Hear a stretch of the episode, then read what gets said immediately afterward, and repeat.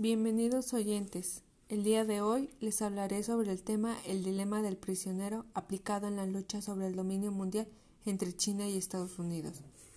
Como sabemos, la lucha que se mantiene entre estos dos países por el dominio y el control de los recursos naturales es notable.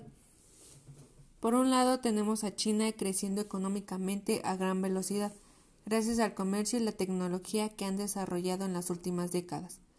La presencia de China se ha estado manifestando en otros países, como en el caso de Afganistán, donde están explotando sus minerales, en América Latina y el Caribe, donde tienen una gran inversión, y una de las acciones con mayor impacto es que están promoviendo la iniciativa del cinturón y la ruta de la seda. Mientras tanto, en Estados Unidos se está creando nuevos tratados y renegociando los que ya se tenían imponiendo sus nuevas reglas para su propio beneficio, al mismo tiempo que crean pánico y miedo a países subdesarrollados y tercermundistas para así lograr sus objetivos y aumentar su poder.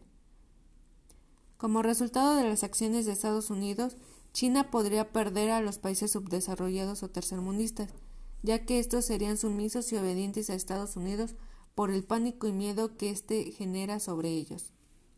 Por otro lado, si China logra sus objetivos al crear nuevos acuerdos, Estados Unidos perdería la dependencia que existe de la mayoría de los países hacia él. De esta manera no se lograría ningún acuerdo si China y Estados Unidos ponen como prioridad sus intereses individuales, olvidándose de los beneficios que podrían lograr en conjunto.